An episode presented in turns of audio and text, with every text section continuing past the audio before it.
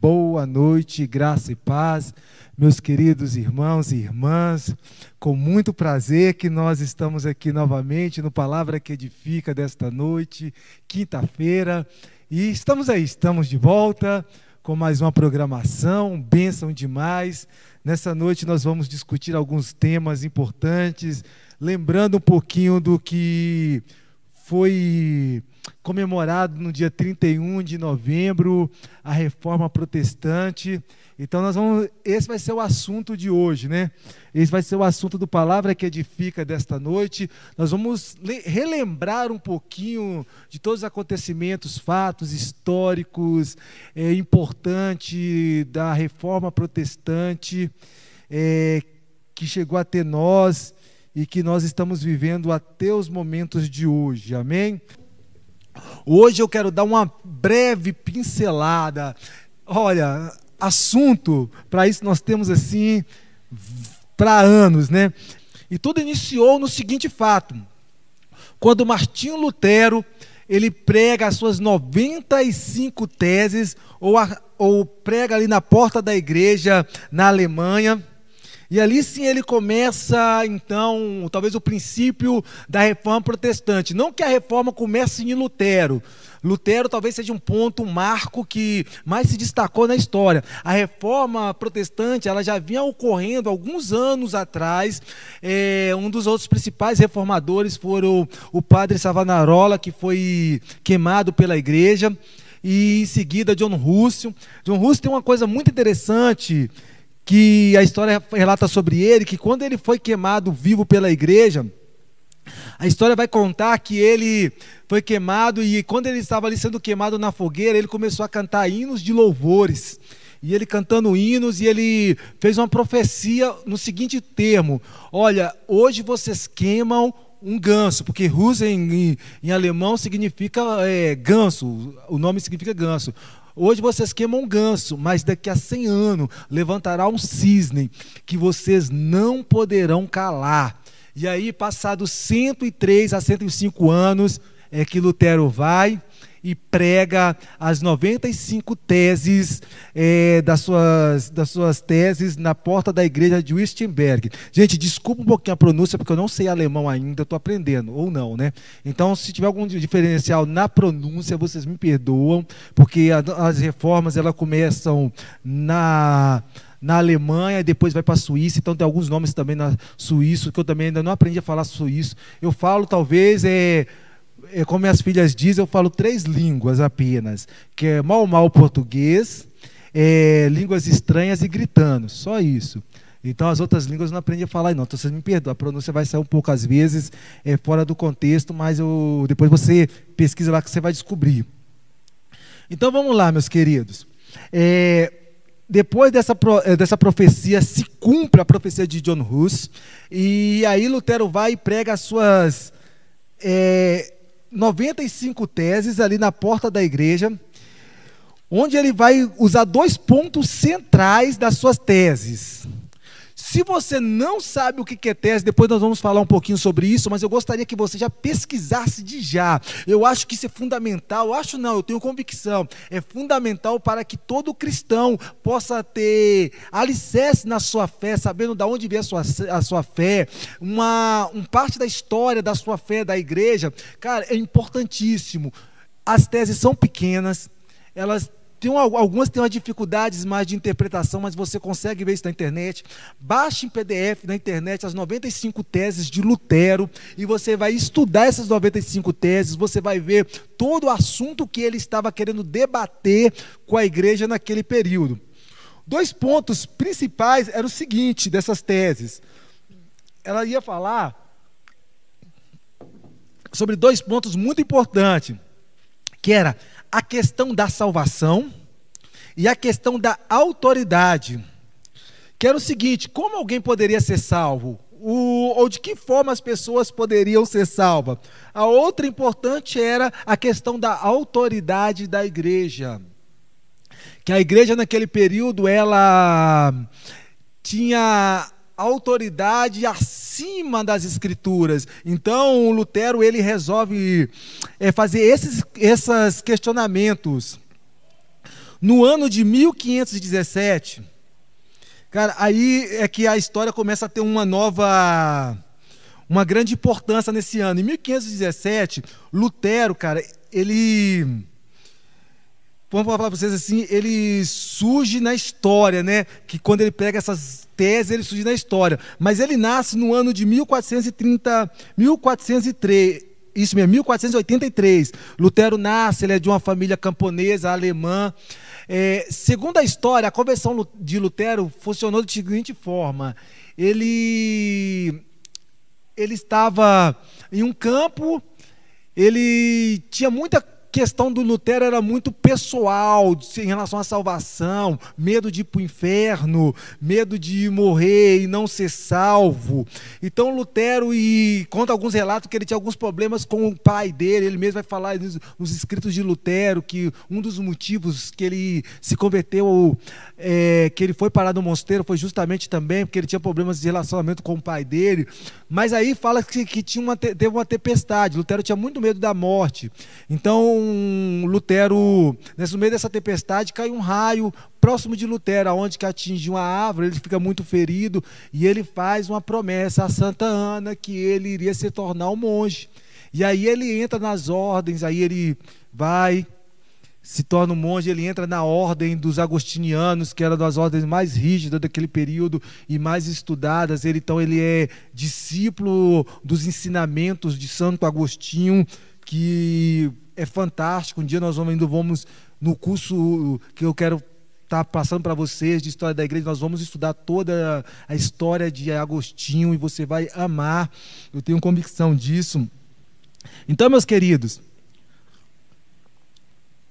esse foi um, uma questão de Agostinho ter, ou melhor, Martinho Lutero ter se convertido. Primeiro que ele vivia uma, uma forte angústia e medo da morte. E como eu estava falando com vocês, vocês não podem de forma alguma é, perder esses de estudar, de ver esses escritos de, de Lutero, essas teses, essas 95 teses, que é algo fantástico mesmo, que o cristão, todo cristão tem que ver. É, eu vou só citar uma, uma tese aqui para você compreender, ou melhor, vou só fazer um resumo dela para você compreender quais são os assuntos e quais eram os assuntos que essas teses iriam debater, né? Porque na verdade era apenas algo para debater, para tentar é, modificar uma reforma dentro da Igreja Católica. E havia muito questão de questionamentos, justamente contra a forma papal, de autoridade, questão de indulgência. Na tese 82, depois você olha aí, a tese 82, ela resume mais ou menos o seguinte, simplificando. Olha o que Lutero vai falar.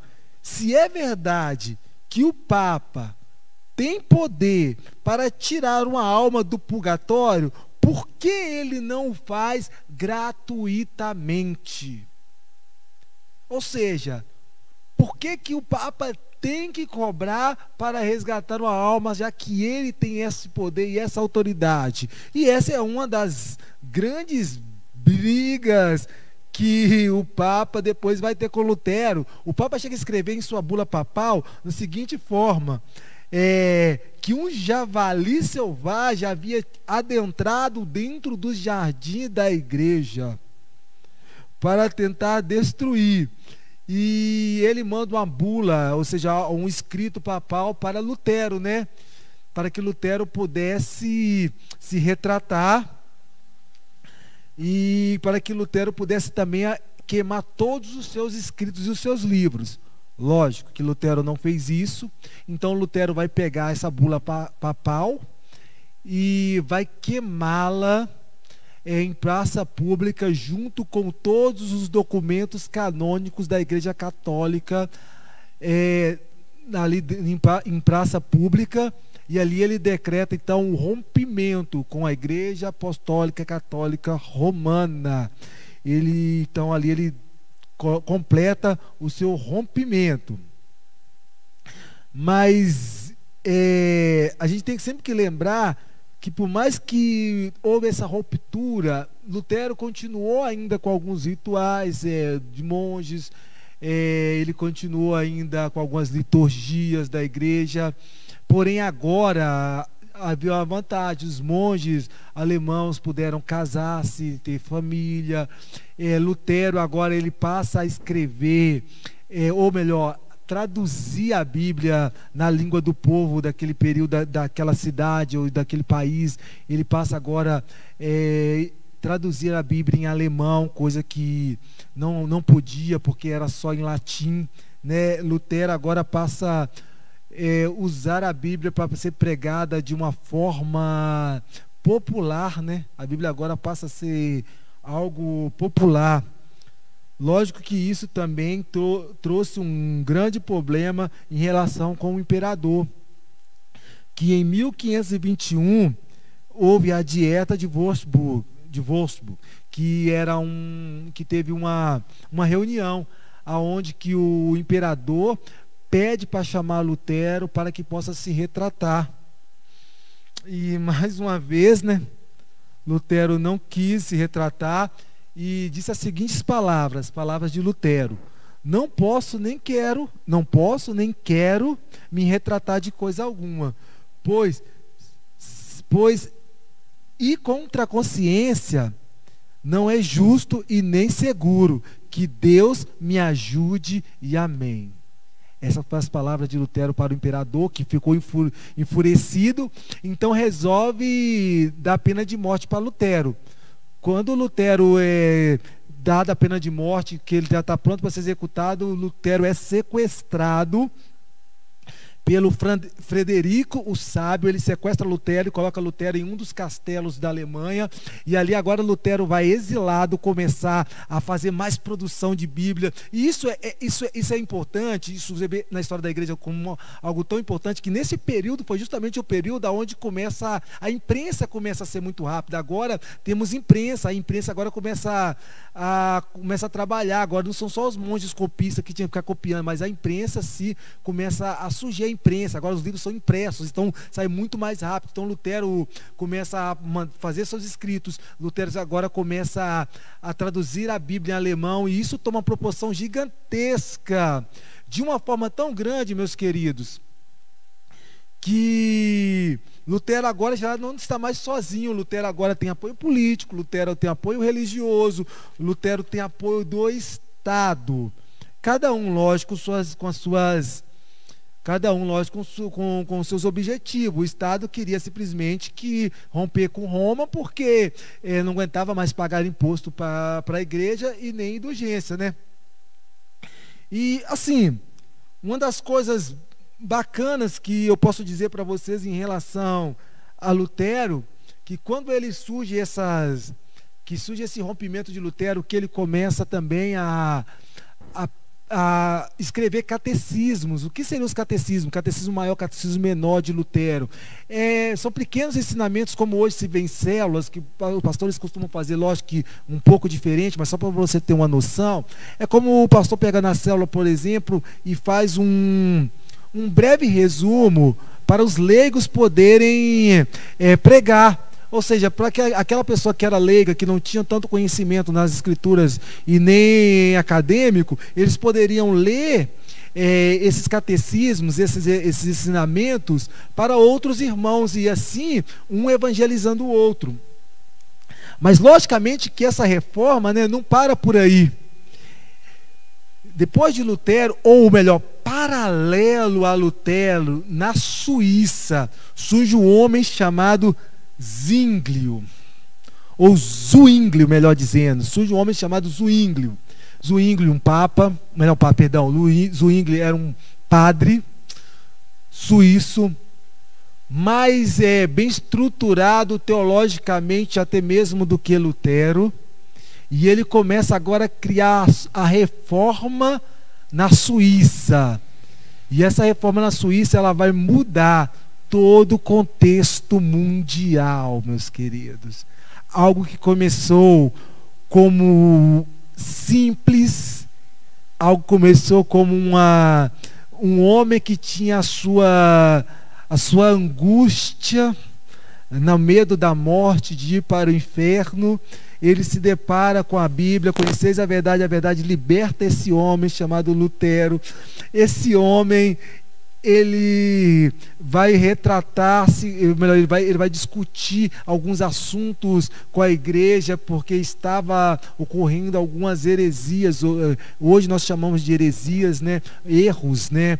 É, e aí ele vai é, criar uma reforma, agora essa reforma ela vai dar uma linhagem, um segmento lá na Suíça. Meus queridos, a igreja surge em Atos dos Apóstolos, né? Até no capítulo 7 de Atos dos Apóstolos, é, nós vemos a igreja ela totalmente voltada para Jerusalém, para Israel e para toda Samaria ali. Mas após Atos dos Apóstolos, capítulo 7, quando Pedro ele vai à casa de Cornélio, italiano, ele tem uma visão do Espírito Santo que o chama para ir até a casa de Cornélio. Cornélio também sonha e tem uma visão de um anjo. E esse anjo manda que Cornélio peça para chamar Pedro. Aí Pedro passa agora a ter. É, Pedro agora passa até agora a pregar para os gentios, até os confins da terra. E juntamente com Pedro, depois se levanta o Paulo, ou Saulo de Tarso, que depois ele vem a se tornar Paulo, um perseguidor que passa agora a ser perseguido, que passa agora se converte ao cristianismo após ele ter um encontro com Jesus no caminho ali de Damasco. E ali a igreja começa a tomar outros ares, a igreja começa a caminhar de forma diferente. Ela sai daquela região pequena ali da Palestina e passa agora a caminhar até os confins da terra. Através de Paulo e as suas viagens missionárias, ele chega até a os, os, centros comerciais do mundo, né, ali na, nos centros da Ásia, da Ásia Menor, ele passa até chegar em Roma, que é o centro do mundo. Paulo, provavelmente na década de na, em 50 depois de Cristo, Paulo chega e o evangelho chega a Roma, ao centro do mundo. Quando o evangelho chega a Roma, Roma ali tem povos de várias nações, inclusive judeus, mesmo porque Roma era um povo, era conquistadores. Então todas as cidades, todos os países que Roma conquistava, alguns povos eles tinham livre acesso, os povos tinham livre acesso a chegar a Roma. E muitos povos se estabeleceram ali em Roma. Após a morte de Paulo, quando Paulo é queimado, é, Paulo é queimado por Nero, ali no incêndio, no grande incêndio de Roma, onde Nero, segundo a história, lembrando sempre, segundo a história, Nero bota fogo em Roma e ali tem uma, um incêndio de seis dias e sete noites, aonde as 14, é isso mesmo, 14 bairros de Roma, 10 pegam fogo. E naquele incêndio, uma coisa muito interessante que aconteceu é que justamente os quatro bairros que não pegaram fogo eram justamente os bairros aonde era estabelecido, os cristãos ali estabeleceram e ali ficavam. Então, aquele foi um ponto crucial aonde Nero então vira e fala que foi os cristãos que botaram fogo incendiaram a Roma, porque os únicos bairros que não pegaram fogo foi justamente os bairros onde os cristãos moravam. E ali desencadeia uma perseguição brutal, cruel a, a todos os cristãos até chegada de Constantino. Constantino, em uma das suas guerras, ele tem uma visão de uma cruz e ali ele fala, ele faz uma, uma oração, né? Que se ele vencesse aquela guerra, ele passaria a ser cristão. Bom, Logicamente, nós sabemos que Constantino, então, ele se converte ao cristianismo e agora os cristãos já não são mais perseguidos. Pena que isso durou pouco, né? Isso durou apenas, é, apenas alguns, algumas décadas até Constantino morrer. Eu não vou estar citando muitas datas aqui para vocês, eu estou só passando um resumo da história para a gente chegar onde que eu quero. E outra coisa, para te deixar curioso, para que você possa participar do nosso curso de História da Igreja, viu? É apenas breves, muito breves mesmo ali, como posso dizer para vocês, subtítulos, né? Então, quando Nero, ou melhor, quando Constantino morre, a, os cristãos novamente são perseguidos. São perseguidos por imperadores mais duros. Levanta-se então o primeiro imperador chamado é, o primeiro imperador que se declara Deus. Ele se declara totalmente Deus e ele Deixa eu ver se eu lembro o nome dele aqui. Até o final da live eu vou lembrar o nome dele.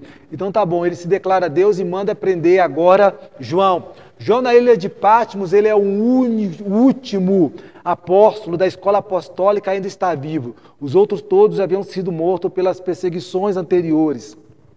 João preso na ilha de Patmos, é, uma forma de. Talvez ali a forma que o imperador encontra de tentar calar o evangelho, mas pelo contrário, na ilha de Patmos, João, ele tem a maior revelação é, dos últimos tempos. E ele escreve então ali o livro de Apocalipse. É, e renova novamente a fé dos cristãos que estavam sendo perseguidos e, e mortos por esse imperador. É, então, chegado a ponto que após a morte de João, se levantam os homens chamados pais da igreja. Os pais da igreja nada mais eram do que os homens que viveram com os apóstolos, caminharam com os apóstolos, e eles estavam é, direcionando a igreja na mesma visão apostólica. Até que um outro imperador se levanta e declara agora Sim, ele declara, não foi Constantino que declarou, mas foi o seu outro imperador, que eu não vou falar o nome, porque, eu, mais uma vez, não é, esse daqui está anotado aqui, mas é porque eu quero te deixar curioso, ou para você pesquisar, ou para você participar, mais uma vez eu vou dizer para você, do curso teológico de História da Igreja. Então, ele se levanta agora e declara é, o protestantismo, melhor, protestantismo ainda não, né? A fé cristã como é, fé oficial de Roma. Olha que maravilha! Os homens que eram perseguidos, mortos, agora eles têm uma fé que agora é oficial de Roma. Mas só que com esse ganho também houve muita perda, porque agora ser cristão não é mais é, ser alguém que busca a Cristo, mas é alguém de status. Agora os cristãos também não precisam mais é, ficar fazendo seus cultos escondidos. Agora são levantados grandes e grandes é, catedrais ou grandes e grandes igrejas para que é, os cristãos pudessem entrar nos cultos, mesmo porque era a fé oficial de Roma. Sendo a fé oficial de Roma, não poderia ser uma fé dada aos pobres, aos marginalizados, mas agora ao Império Romano, essa fé. Após alguns anos, passados alguns períodos, algumas décadas, se levanta o primeiro Papa, que não foi Pedro. Bom, o primeiro Papa não foi Pedro. Foi achado alguns escritos na França comprovando o chamado a maior mentira é, literárica da história, quando eles dizem que Pedro foi o Papa, da, o primeiro Papa da Igreja, mas eles foram retratando, até melhor, eles foram reescrevendo a história e foi achado isso na França. Mais uma curiosidade para você, viu? Então, é, esse Papa se levanta e ele agora decide o seguinte: que era preciso construir uma basílica. Constrói a basílica, então começa a construir a Basílica de São Pedro. Muito semelhante à primeira basílica que já havia sido construída por, é, por Constantino, mas essa ainda agora mais influente, maior, mais gigantesca, a basílica mais linda. E isso precisava de dinheiro, precisava de recursos. Então agora os cristãos passaram, a melhor, o Papa começa a cobrar indulgência do povo.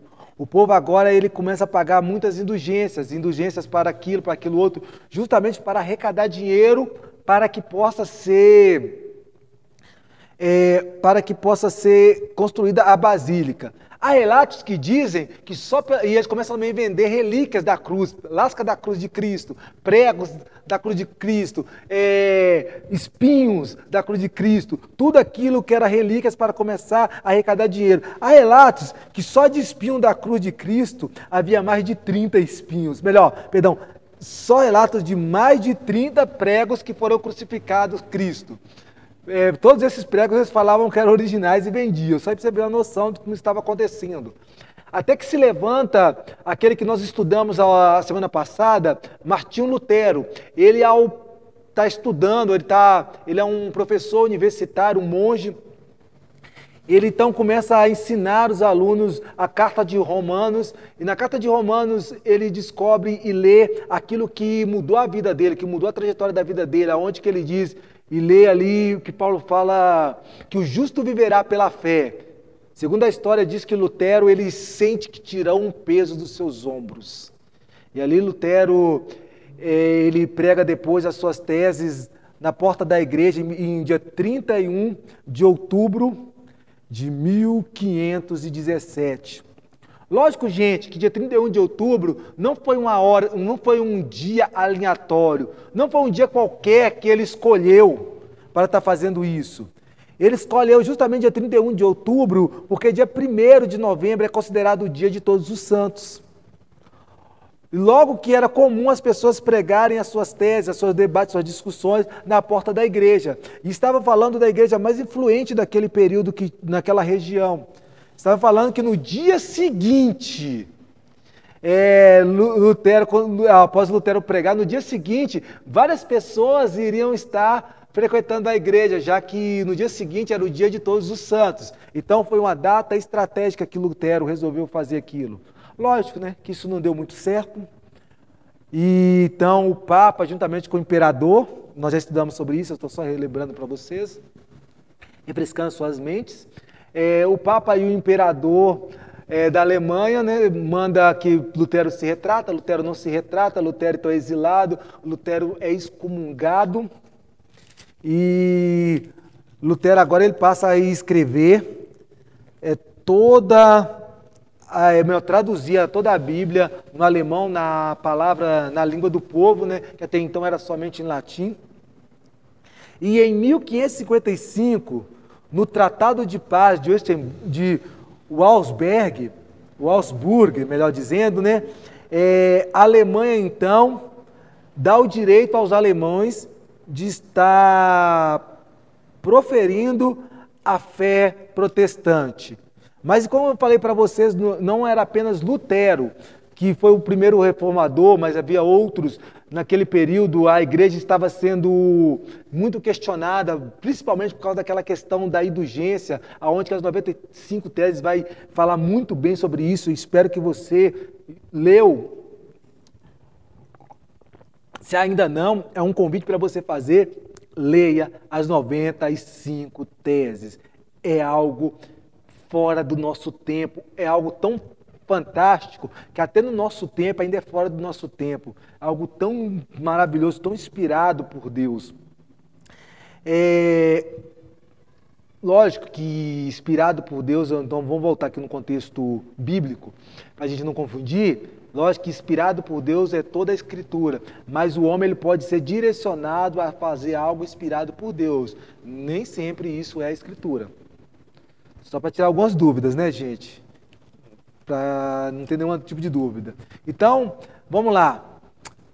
Ao mesmo tempo que Lutero estava ali fazendo a sua reforma na Alemanha, havia um homem na Suíça chamado Zwingli, um padre, que ele também estava começando a questionar Roma, justamente por causa disso. É, Zwingli, ele era bem diferente teologicamente de Lutero, ele era um homem mais estudado que Lutero, ele estudou em relação do humanismo que estava muito profundo na, é, na Europa, vindo da França, humanismo, iluminismo.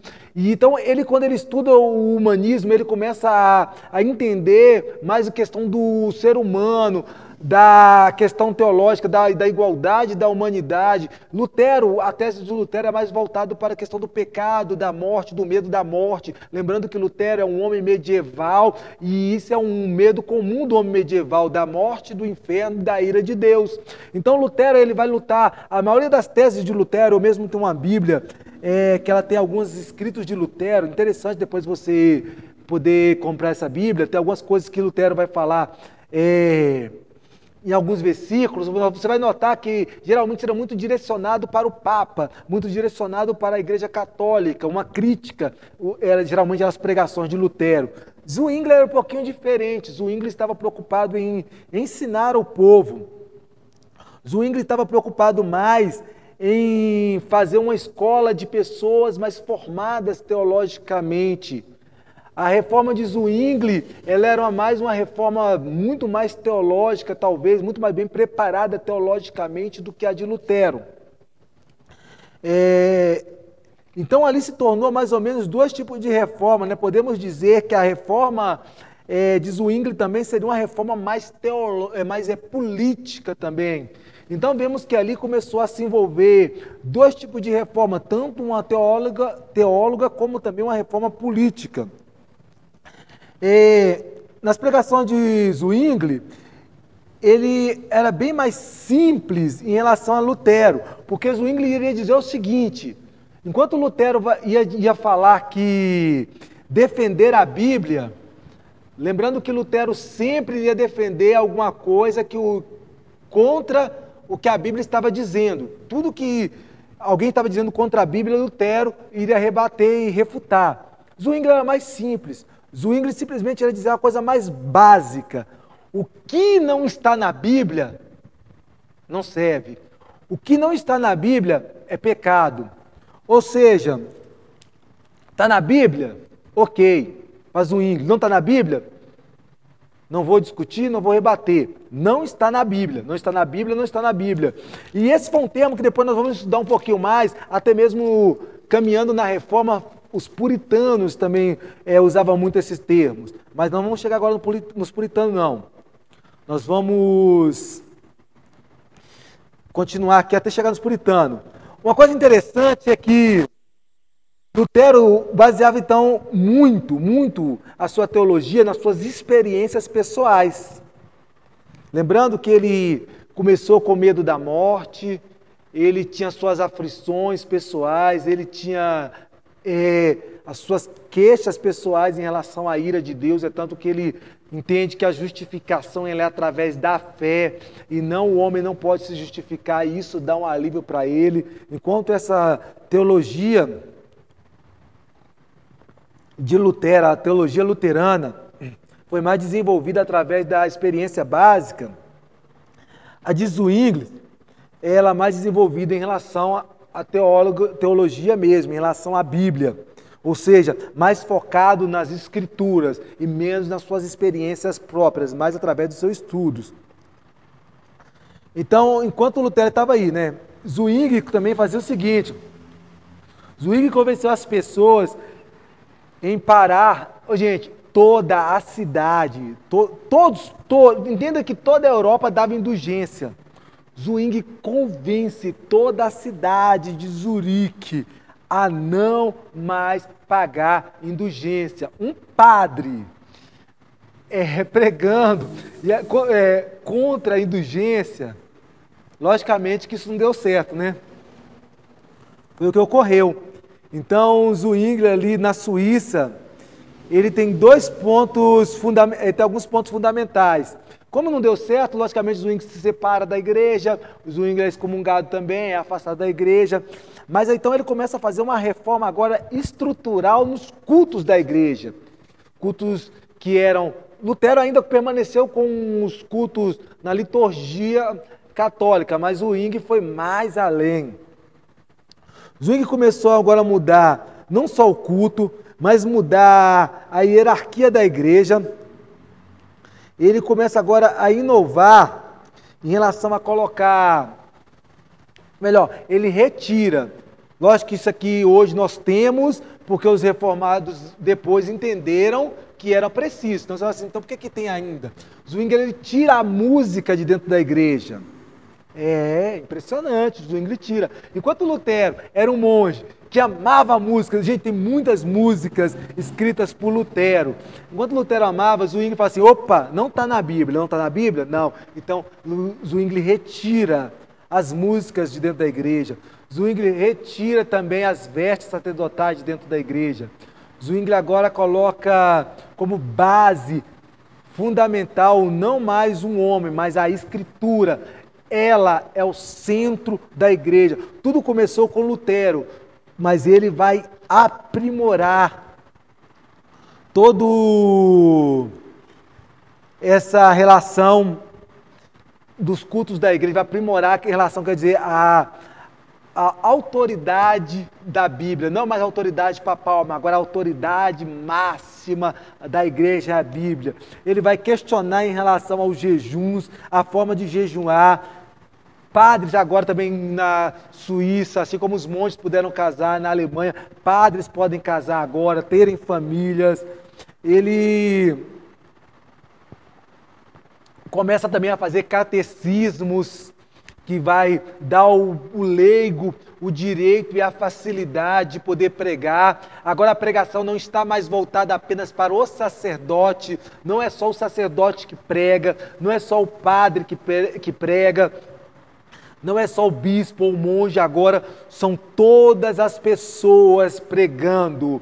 O evangelismo, a pequena fagulha do evangelismo começa aí. É... Cara, através. Gente, só para você ter intenção, olha que legal. Através de Zwingli, a reforma protestante agora toma uma coisa tão gigantesca na Suíça, através de Zwingli, que toda a confederação, confederação da Suíça, que a Suíça não era só um país, mas era várias confederações de vários estados. Toda a confederação da Suíça agora, ela começa a ter pequenas revoltas protestantes, revoltas, pequenas guerras, pequenas brigas e revoltas. E essas revoltas é justamente lutas, brigas, guerras entre católicos e protestantes. Infelizmente, resumindo aqui, Zwingli, um desses conflitos, ele vai ser morto ali em Zurique, na Suíça. Ele vai morrer por volta do ano 1508, mais ou menos 1507, nessa faixa aí. Zwingli, então, ele vai ser morto.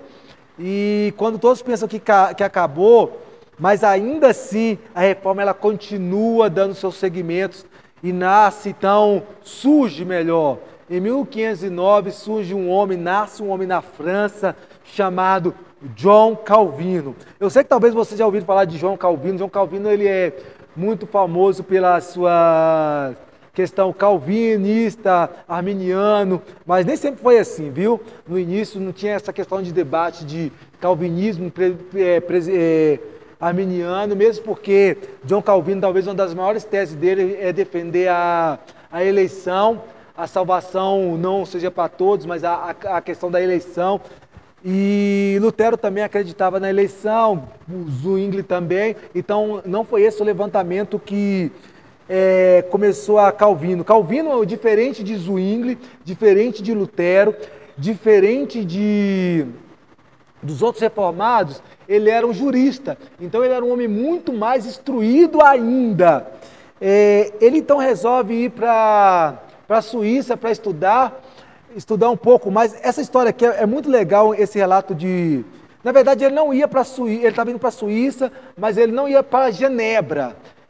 A, talvez os maiores feitos de Calvino, a grande reforma de Calvino vai ser ali em Genebra mas só que ele estava passando em Genebra. Quando ele passa em Genebra, a, após a morte de Zwingli e tudo mais, Genebra ainda ele estava começando os burbúrios, começando as primeiras reformas ali em Genebra. Então, quando ele passa em Genebra, ele apenas para passar um dia, ele é convidado a ficar em Genebra. Mas ele se recusa em ficar em Genebra.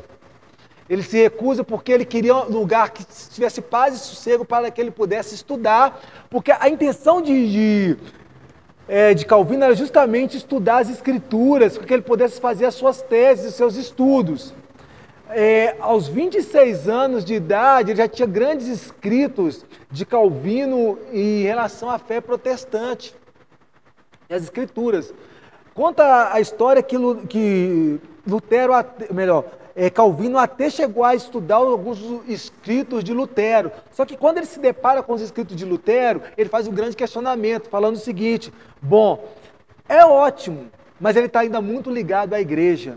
É muito bom, é algo que se começou, mas ele ainda está, ainda tem muitos é, fragmentos da igreja nele. Então ele recusa e, vai, e começa a caminhar por, por outras direções um pouco diferente, ainda que tinha muitos pontos iguais, mas havia grandes, havia grandes é, divergências. Uma das grandes divergências entre Calvino e Lutero, os calvinistas luteranos, era justamente que é, Lutero ainda acreditava-se que a ceia era a manifestação de Cristo. Literalmente, eles comiam e bebia o sangue de Cristo. E já John Calvino questionava isso, dizendo que não, está totalmente equivocado. É, isso é uma simbologia é, de Cristo, é algo que nós fazemos hoje, é simbólico, que vai chegar o dia ainda que todos reuniremos e cearemos com Ele. Você está falando assim, nós, aí você está vendo e fala assim, ah, mas isso é óbvio, né? Eu sei disso. Nós sabemos disso hoje, graças aos estudos desse homem Calvino e outros é, que vieram nos ensinando. Mas naquele período até então, era da forma de Lutero. Lembra que eles eram tudo padre e, segundo a liturgia da Igreja Católica, segundo os ensinamentos, tradição da Igreja Católica, era essa questão aí que a, a ceia representava única e representa até, até hoje, eles têm essa tradição, que a ceia ela é o sangue de Cristo e é, é o corpo de Cristo. É como se tivesse aquilo tomado de forma corpórea. E aí essa questão de Calvino, não, isso é um símbolo, e Lutero, não, isso é, é, é, é o corpo e o sangue mesmo. Então eles se dividem até um ponto de, de eles se dividirem e falarem, não, aqui daqui para cá, nós dois não damos mais certo, as nossas teologias já não mais é, tem mais basamento bíblico. Eu só vou voltar aqui alguma coisa aqui, meus queridos, para vocês é, lembrarem, para vocês me perdoarem. É, eu lembrei aqui agora. Zwingli, ele não morre em 1507, perdão, viu? Depois eu vou olhar direitinho, porque na verdade quando o Calvino é, se levanta, se não me falha a memória, ele ainda está vivo. Depois nós vamos estudar isso aí na história da igreja. Por isso que eu falo vocês, é muita coisa. É, e ele ainda está vivo ainda, provavelmente ele ainda está vivo quando Calvino ainda. Só que eles não se conhecem, Calvino, Zwingli, talvez não tiveram contato, e Lutero, mas eles ainda estavam próximos. Mas um vai morrendo na medida que o outro ainda está começando o seu ministério. Voltando aqui, João Calvino, então, em, com 26 anos, já tinha feito as, as Institutas de Calvino. Fantástico. Você tem que ler também. Você vai apaixonar e amar. Então, então, gente, voltando aqui ao assunto, quando Calvino, gente, ele é só passar, ele recebe uma oração. A oração era o seguinte: Bom, já que você não quer ficar, nós vamos orar para você. Que Deus amaldiçoe o seu sossego, o seu descanso que você tanto procure para estudar. Porque você está vendo a necessidade que Genebra está passando e você não quer ficar. Então, na mesma hora, ele desiste, vai ficar em Genebra, vai levantar ali em Genebra uma das maiores escolas teológicas do mundo, a primeira teologia sistemática do mundo, ela é escrita, elaborada por John Calvino. Calvino, através de Calvino, grandes outros reformadores vão se levantar, avivalistas vão se levantar. É... Mas nesse meio termo, entre calvinistas e teologistas, nessa mesma reforma, entre calvinistas, a turma de Zwingli, e de Lutero, se levanta uma quarta, uma quarta turma que diz: não, a reforma de Lutero é bacana, mas tem muito envolvimento com a igreja. A, a de Zwingli e a de Calvino são muito parecidas, elas são muito boas, porém tem muito envolvimento ainda com política. Lembra que os estudos de, de Calvino são base para o, o capitalismo né, que existe hoje no mundo todo. Eles ainda estavam muito ligados ainda com o Estado, eles se tornaram governadores, eles se tornaram chefes de Estado. E aí esse quarto grupo ele vai se levantar, não, de forma alguma, estão muito ainda ligados. Esse quarto grupo são chamados de anabatistas. Os anabatistas se levantam como alguém mais, como posso dizer, você não vou dizer puro, mas alguém mais afastado da questão religiosa, da Igreja Católica, da questão política, eles vão viver um pouco mais isolados. Eles vão ser uns homens que não vão pegar em armas, eles vão dizer que é, as armas não devem ser usadas nem para defender as nossas próprias vidas. Os anabatistas, eles vão ser pacificadores, serão a reforma dentro da reforma. Eles levantarão homens da reforma, dentro da reforma, para criar uma nova reforma. E em 21 de janeiro de 1525, George Black, Black pediu para ser batizado novamente pelos seus irmãos na fonte de Zurique. Ele pede para ser rebatizado. Daí o nome Anabatista, ou seja, rebatizados ou batizados novamente. Por que, que ele faz isso? Porque até naquele período os reformadores não se preocuparam em relação ao batismo, eles ainda o batizavam na forma do pré-do-batismo, que é o batismo ainda infantil, é o batismo ainda criança. É, Lutero, Zwingli, Calvino não se preocuparam com isso. E os anabatistas, eles agora falam: não, nós temos que batizar agora com a nossa consciência. Já adultos, nós usamos isso até hoje, né? Impressionante, né? Graças a Deus é, que é um ensinamento de Cristo também, que foi batizado depois de adulto na sua consciência, concepção de consciência. Tá? Eu defendo é, a minha tese, talvez você não defenda, e eu respeito isso, ainda que nós podemos debater ainda muito sobre isso, se você tem alguma dúvida, eu ainda defendo a questão do batismo com consciência.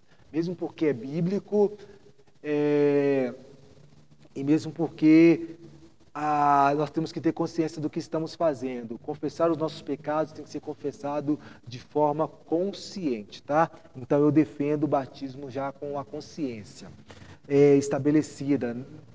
É, então vamos lá.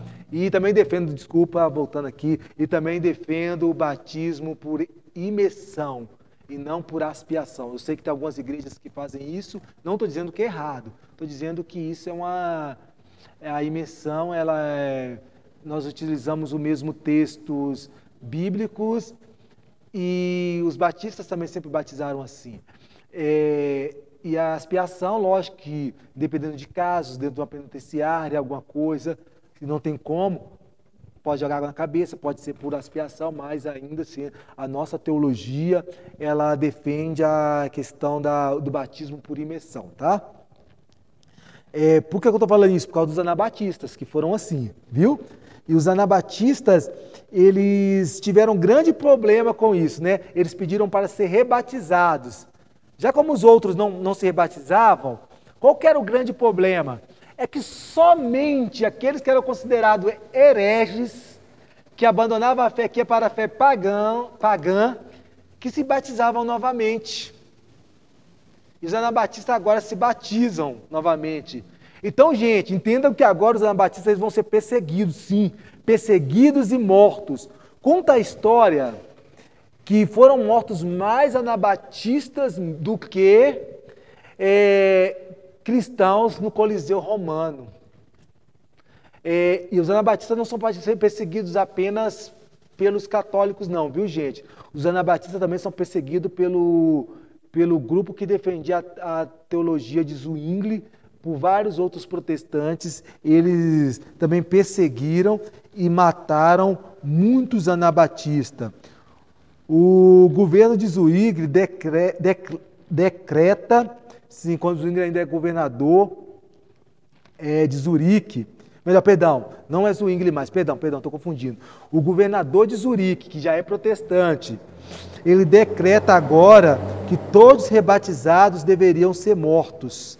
Então eles passam agora a ser perseguidos e mortos, e a maioria mortos por afogamentos.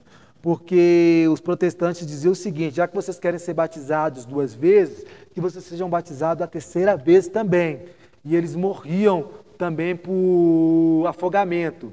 Depois eu quero debater um pouquinho mais sobre os anabatistas, mas lá no final, para que vocês possam entender isso, eu vou dar um prosseguimento agora. A reforma protestante que vai acontecer na Inglaterra, na Grã-Bretanha. Bom, você vê que a Europa, a Europa já está se é, dizer, já está é, se dissolvendo é, da questão da, ou melhor, se soltando mesmo, se desfazendo da do questão do, do catolicismo apostólico romano. E o rei Henrique, Henrique VIII, o rei Henrique VIII da, da, da Inglaterra, ele decide o seguinte, ó, nós vamos ser agora protestantes também.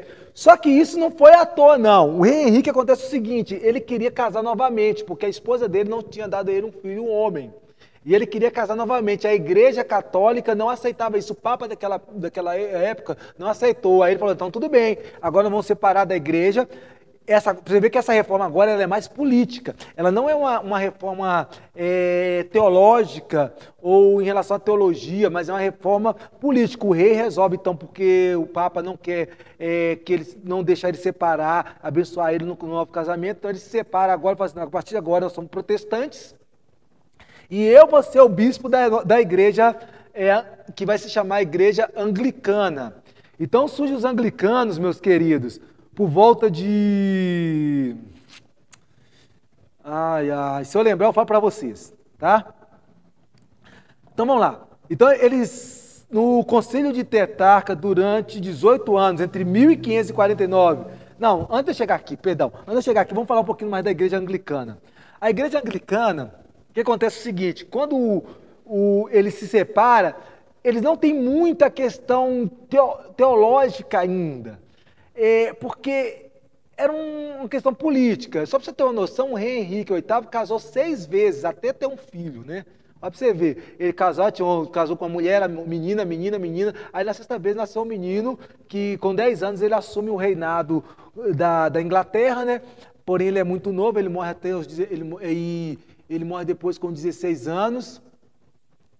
Mas é, isso aí nós vamos deixar para depois, porque não vai dar tempo, né?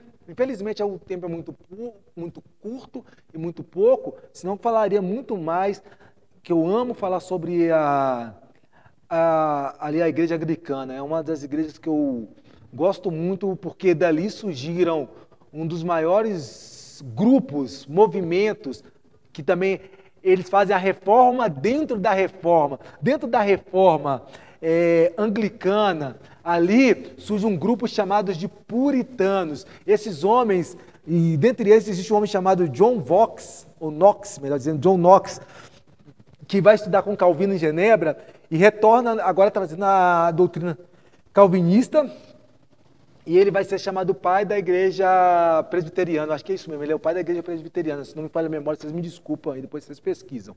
Mas eu, se não me engano é isso mesmo. Mas ele é o pai do puritanismo, né? E ele vai trazer agora uma reforma dentro da reforma. Os puritanos, eles são chamados puritanos porque eles são considerados aqueles que são separados, né? Eles chamam santos demais, os outros, por zombarem dele, chamam eles de, de puritanos. Eles são perseguidos, né? E depois de muita perseguição, Maria Sanguinária, que é uma que é uma imperatriz depois da morte de é, do filho de Henrique, aí depois, depois da morte da terceira, acho que da terceira imperadora, surge Maria Sanguinária, começa a matar todos os começa a matar todos os protestantes ali, puritanos, para que possa retornar novamente o catolicismo na Grã-Bretanha, na Inglaterra, mas não deu muito certo, né? E os puritanos eles fogem então e vão chamar, eles vão para um paraíso chamado a Nova Canaã dos puritanos, que é a América do Norte, né? América do Norte, a Nova América, melhor, América do Norte, a Nova Inglaterra, e depois vem a ser os Estados Unidos da América, né? Então são, é, são povoados por muitos e muitos puritanos, muitos puritanos fugiram para lá.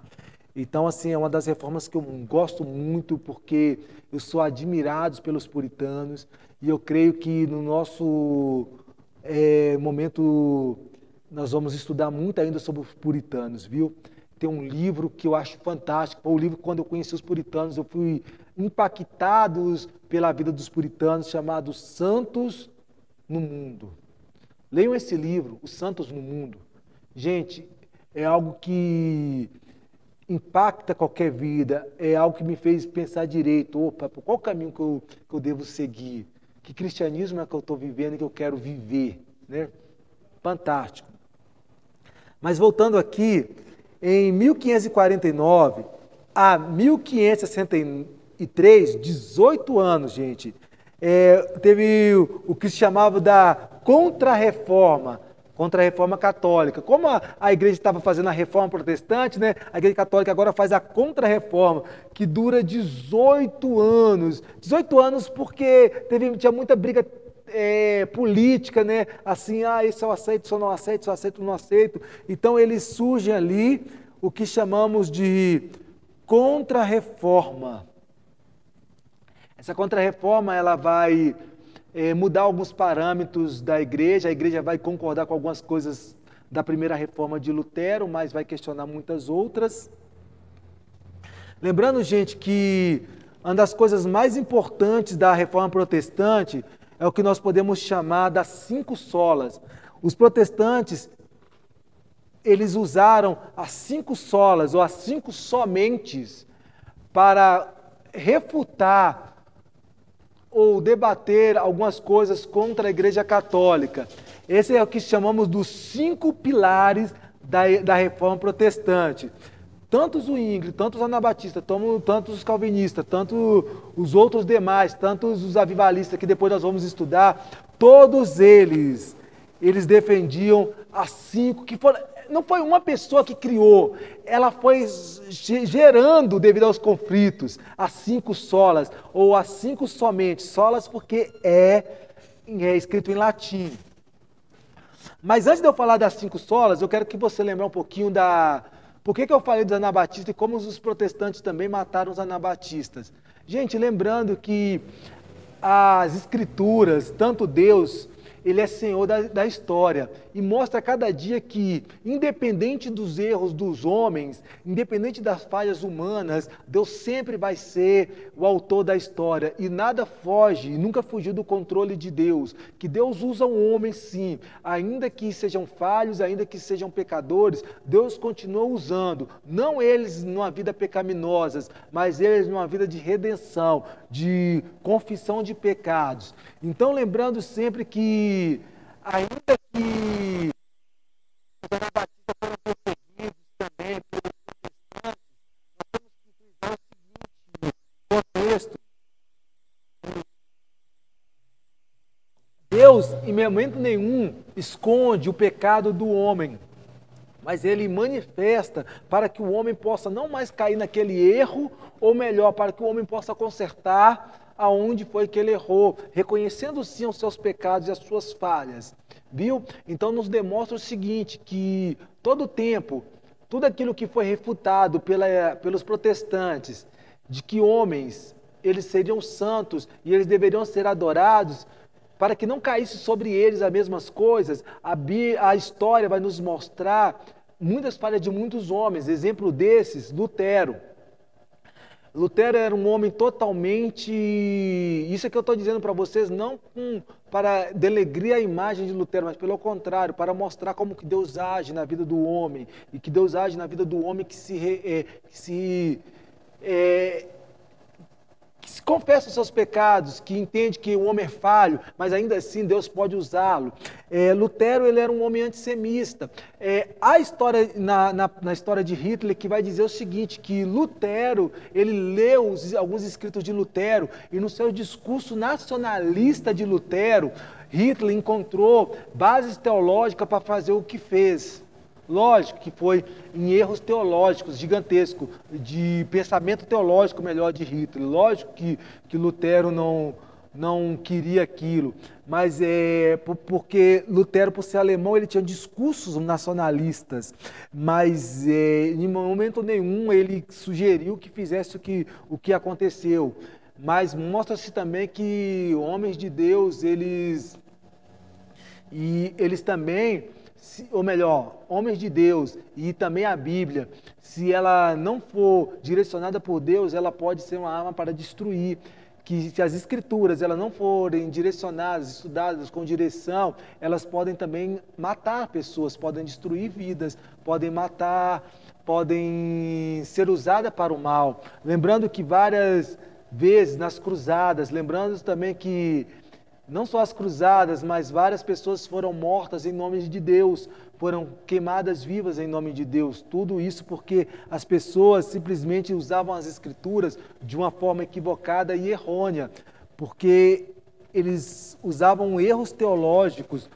Por isso que é importante sempre estudarmos, por isso que é importante sempre conhecermos, porque a, a própria Escritura vai dizer: conheceis a verdade, a verdade vos libertará. Paulo vai dizer pra, em, quando ele está em Tessalônica, que os irmãos de Bereia, eles eram mais sábios do que os de Tessalônica, os tessalonicenses, porque tudo aquilo que Paulo falava, eles iam procurava, estudava, buscava conhecimento. Por isso que eu te convido você, busque o conhecimento, para que a palavra de Deus na sua vida possa ser cresci, crescimento e não destruição, possa ser vida e não morte, possa ser alimento e não peste. Amém? Que Deus abençoe. E vamos dar seguimento, que eu estou doido é, para chegar na ponta. Na, eu estava doido para chegar aqui, ó, aonde que eu queria de fato. As cinco solas, ou as cinco somente. Eu não vou fazer um grande discurso, eu vou fazer pequenos discursos das cinco solas para vocês conseguirem compreender. É, que vai dizer o seguinte: Vamos lá, que eu coloquei aqui somente as escrituras, somente a graça, somente glória somente a Deus e somente Cristo. Ou seja, sola fides, sola, sola escritura, sola gratias, soli del glória, solus Cristo. As cinco solas da reforma protestante, as cinco pilares, as cinco bases que os reformandos é, refutavam alguns ensinamentos papal da Igreja Católica Apostólica Romana. Não a Igreja Católica, mas a Igreja Católica Apostólica Romana. Há uma diferença que depois nós vamos estudar breve. Vamos lá. Somente a fé. O que, que ensinava somente a fé? O ensino que ensinava que a justificação ela é recebida somente pela fé, sem qualquer inter interferência ou necessidade de boas obras. Observação: a fé salvadora é sempre evidenciada, mas não determina, não determinada pelas obras. Fé produz justificação e obras. Entende? A Igreja Católica iria dizer o seguinte: que a fé e a obra produz justificação. A refutação, somente a fé que não é a obra que produz salvação ou justificação, mas é, a, é somente a fé. E a fé que vai produzir, gente, justificação que produz a obra. Ou seja, através da minha, eu faço a obra não para ser salvo, mas por eu ser salvo é que eu faço a obra. Através da minha fé, da minha justificação, automaticamente eu faço a obra. Essa foi a primeira refutação. Somente a fé. Vamos lá na outra.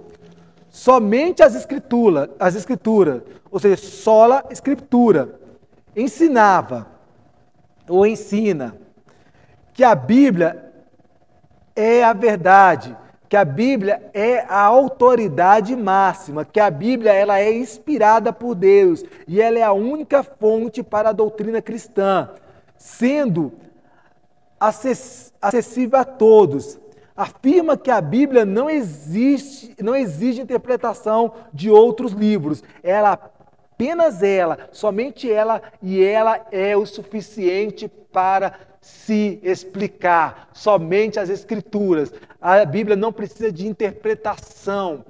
Nós temos livros teológicos que nos ajudam a compreender, mas a Bíblia si só, ela é suficiente para se compreender. Ela se explica somente as escrituras e ela é a autoridade máxima. A Bíblia não contém a palavra de Deus. A Bíblia ela é a palavra de Deus, porque algo que contém pode ter coisas que não é, mas quando ela é, ela é total. Do primeiro versículo de Gênesis até o último versículo de Apocalipse, ela é a palavra de Deus. É, somente as Escrituras. Ou seja, vai contra os ensinamentos ortodoxos, ela vai refutar, ela vai é, debater contra os ensinamentos ortodoxos que, de, que dizia o seguinte, que a Bíblia precisa sim de alguém, que a Bíblia ela não é suficiente, que ela precisa do, do, do bispo, do padre, do pastor, seja lá o que for, que sem eles a Bíblia não adianta. Gente, o pastor ele vai te orientar, mas ele não vai te salvar. Ele não tem a verdade. Ou melhor, o pastor não contém a verdade, ele tem a verdade. Qual é a verdade que ele tem? As escrituras, somente as escrituras. Sola as escrituras. Vou pular para a próxima, eu queria falar mais sobre isso, mas não vamos dar tempo e nós vamos estudar isso mais aprofundadamente no curso de história da igreja sola Christus, ou somente Cristo, vai nos ensinar e vai ensinar que Cristo é o único, Cristo é o único caminho, Cristo é o único mediador para a humanidade, que, que fora de Cristo não há salvação em outro, somente Cristo, sola Christus, somente Cristo eu sou, como Cristo diz, o caminho, a verdade e a vida, e ninguém vem ao Pai a não ser por mim. Solos Cristo vai refutar o sacerdotismo eles vão refutar o sacerdotismo, aonde que a igreja dizia que sem os sacerdotes, sem os, não haveria sacramento, sem o serviço do sacerdote, sem a ordenança dos sacerdotes, não poderia ter sacramento sem autoridade papal. Ou seja, sem a autoridade do Papa não poderiam ser salvos. E aí, Sola, somente Cristo vai dizer: ah, ah, ah, ah. só Cristo. O padre, o papa, o pastor, o bispo, o arcebispo, o apóstolo, ele vai te instruir a andar pelo caminho. Mas sola Cristo, somente Cristo, solos Cristo, melhor dizer, solos Cristo, somente Cristo tem a salvação da humanidade. Amém? Vamos então à quarta sola, sola gratia. Talvez seja a que eu mais estudei, que eu mais sou apaixonado. Todos são. Mas sola gratia é algo que me somente a graça, é algo que talvez mais mexeu comigo na minha caminhada cristã. Vamos lá, vai ensinar o seguinte: é, vai ensinar que a salvação vem pela graça. Lembra de Paulo? Pela graça sois salvos, isso é dom de Deus, não vem do homem, para que o homem não se vanglorie. É, pela graça, somente a graça, só a graça, que a graça é o dom gratuito de Deus. Ela não depende do merecimento do homem. O homem ele é imerecedor. O homem, ele, a salvação é dom de Deus através de Jesus e por causa de Jesus. Somente a graça.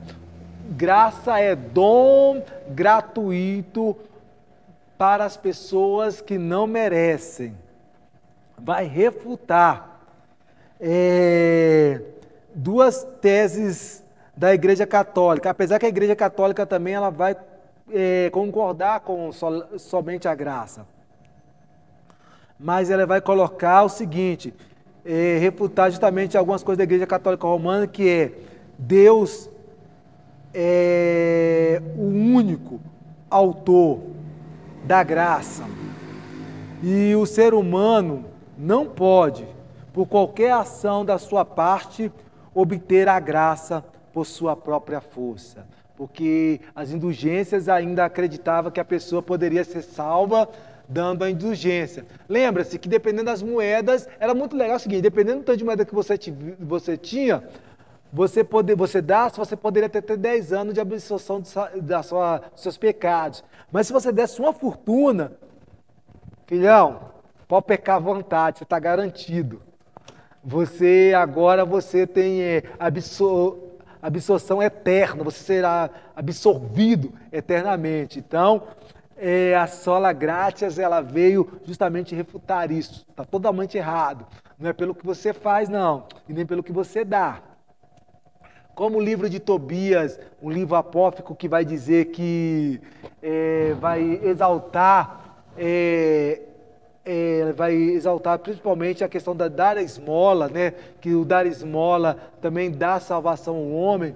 Isso vai cair por terra justamente porque a sola grátis vai dizer, ah, ah, é somente pela graça sois salvo. Isso é dom de Deus, isso não vem do homem. Amém? E a última da sola, das cinco solas é soli del glória. É glória somente a Deus, né? Que aí vai deixar bem claro que é o seguinte, é, que glória nós somente dá a Deus, né, como está escrito no, no, mandamento, né, amar a Deus sobre todas as coisas, sobre a, é, e que somente Deus é dado toda a honra, toda a glória, todo louvor seja dado somente a Deus, e vai refutar justamente a questão do, da adoração aos santos da Igreja Católica, a canonização da, dos santos da Igreja Católica Romana. Ela vem para dizer que a adoração é somente a Deus. E essa é as cinco bases da reforma protestante que vem pendurando até os dias de hoje, que as igrejas protestantes defendem, mesmo que as igrejas protestantes não, algumas não estudem as cinco solas, mas automaticamente elas vêm defendendo é, questão por questão histórica, por questão de aprendizagem, né? eles vêm defendendo essas cinco solas.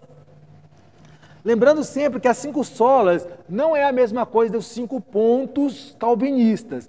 Os cinco pontos calvinistas foram para defender contra os pelagianos, né?